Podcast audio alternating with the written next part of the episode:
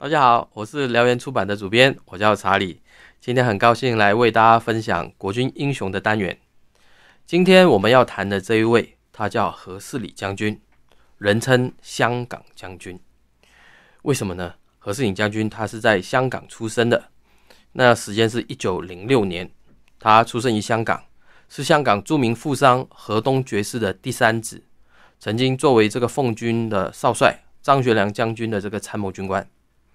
一九二四年啊，也就是他十八岁那一年，何世领将军啊，他当前往南京，想说学习这个军事，但是呢，当时他不得其门而入，后来获得这个吴佩孚以及江苏的督军啊，这个齐燮元的宝剑，送他到这个保定学校啊来就读，可是也因为呃当时啊造逢这个奉旨战争的影响，保定学校也停办了。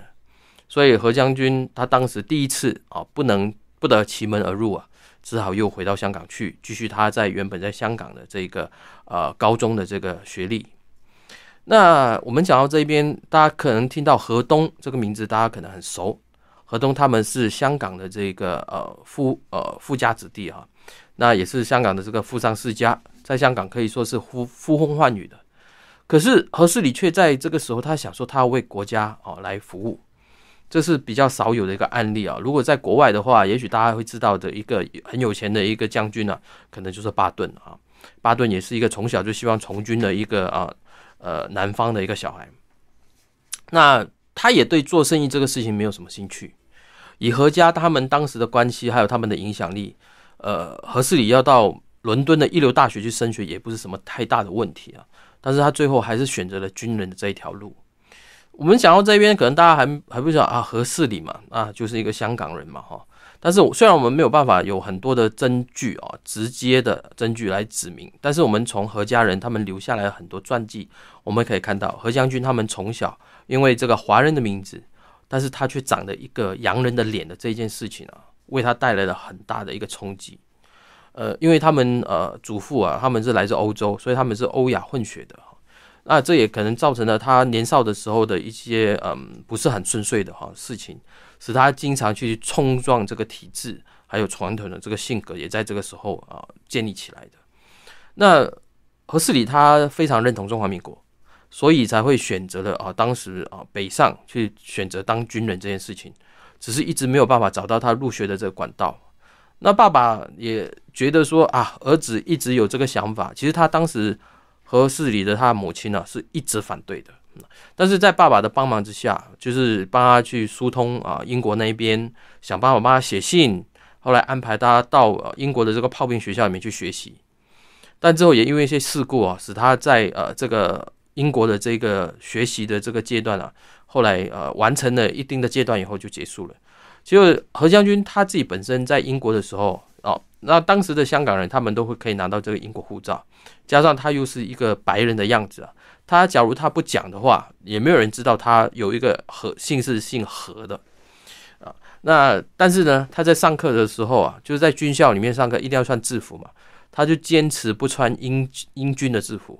他反而穿了当时东北军的这一个啊，就是这个东北军的这个国军的制服，所以他在同学之间的，实际算是一个很突兀的一个状况。呃，他难免也会遭到一些一些人的排挤。那一九三零年哦，民国十九年的时候，六月，何世礼他回到中国来了，那进入了张学良这个大元帅府啊，还到北大营的这个黄铁汉的呃六两洞营里面去担任这个炮兵连的连长，算是把他所学的东西啊，从英国学回来的都带回来这一边了。但是没有多久，他又升上了这个少校的参谋。为什么呢？因为他是一个懂得呃讲这个国语，然后又懂英文。加上他啊，从小就在香港长大，所以他的视野跟当时在嗯呃大陆的很多的一般的军人不一样。那加上他又可以帮张学良在国际事务方面做很多的翻译，甚至帮他啊疏通很多的事情。尤其他们家里啊啊，因为做生意的关系，跟国外欧洲有很多的联系，所以在那个中华民国风雨飘摇的那个年代，何将军他就因很多时候啊可以呃亲临前线啊。见证了那个时候的动荡啊，也帮助了这个少帅处理了很多的这种事务。那到了一九三三年这一次啊，何世礼他真的可以有机会在这个军事方面有真正的学习，他被派到美国去深造，就读这个堪萨斯州的美国陆军指挥参谋学院。那他主要就是学习这个炮步兵及装甲兵的大规模协同作战的技术。那么抗战爆发了以后，何世礼他就辗转于各个军区啊，继续效力。等到太平洋战争再次的啊，或者说正正式的爆发，国民政府需要有更多具备外语能力的专才，因此何世礼也因此受到重用。一九四二年，中国远征军的成立，那十二月，蒋委员长就调任啊何世礼出任补呃远征军的补给司令。官拜少将，之后更是调任这个中国军区啊陆军总司令后勤司令部啊中啊作为这个中将副司令，一直到抗战结束为止。何世礼他历任了国防部的常务次长，一九五零年甚至还去出任这个驻日军事代表团的团长，以及盟军对日理事会的战胜国中华民国的代表。这个大家可能呃没有一个概念啊，就是当时日本被占领了以后。中华民国也有派代表在那边象征式的占领日本啊，处理一些战后的一些事务。那等到韩战爆发以后，一九五零年七月，何世礼将军因为当时他是住在啊日本，所以他可以协调呃当时的盟总的总司令，也就是麦克阿瑟将军秘密访问台北，派遣中华民甚至安排这个派遣中华民国国军参加韩战的这个计划。那之后还有这个跟。呃，日本政府啊安排签署和平条约等等啊，都是在何世礼将军的手中完成的。一九五二年，他还任驻这个中华民国在联合国的军事代表团的团长啊，联合国安理会的军事参谋委员会的首席代表等等。呃，这过程之中啊，他还安排了，他做了很多跟美国协调购买武器啊，以及这个种军事合作的这方面的这个事务。何将军他可以说他生平呢非常精彩。尤其在我们刚刚提到的这这些部分啊，他始终做认为自己作为一个军人呢，以此为荣。何将军他因为呃，我刚刚说的他长得像个白人的样子嘛，所以他一直以来有发生了一些很好有趣的事情啊。比如说他出任这个第四任的驻日这个军事代表团的团长的时候，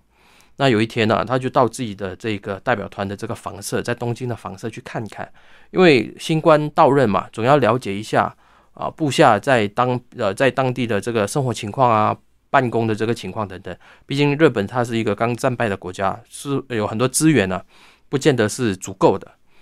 那当他在馆内去走动的时候，啊，结果呢，就呃这个团就是在当地的这个团员呢，他们就以为说，哎，这个盟总啊，GHQ 又派了总务人员来这边看查。查看他们的房子的状况，于是就用国语破口大骂，他说最讨厌这些白人啊，每天来看我们这个房子。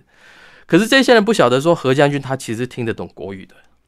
但是他也没有直接的表达他的身份，反而是啊请那个呃侍从官啊去找这两个人，问他们说，哎，他们是谁啊？啊，有什么？就是他们在那边干嘛的这样子。后来当他们知道说啊，原来那个是他们的团长长官啊，亲自来。但是何将军他知道了这个两个人以后，他也没有对他们做任何的惩处啊，那只是想了解一下状况。那么另外一次，呃，在民国四十六年，何将军他搭乘这个太湖舰，乘呃前往这个大陈岛视察。那因为他知道当时太湖舰的副舰长啊，这个钟安波也是他昔日在日本的这个部下，而且同样也是广东出生的同乡啊，所以出港之后啊。何将军呢？他从提袋里面拿出一个洋烟呢，三个五的这个牌子啊，五五五牌的这个洋烟，来送给钟汉波。那钟将军后来他退伍了以后，在写书啊，也提到了这一点。他觉得说，一个长官呢，位居这么高，但是对自己的属下的这个嗜好跟呃同乡啊，可以如此的体恤，可此可想而知，何将军他也是个念旧的人。那后来何将军他退伍了以后，他就回香港了。但这并没有改变他对中华民国的支持。他在很多事情上面啊，尤其在外交事务方面，还是为中华民国做了很多的贡献。然后最后，他在一九呃九八年七月二十六号在香港逝世，呃，享年九十二岁，算是为他的这个一生的传奇啊，呃，写上了一个休止符。今天非常谢谢大家收听。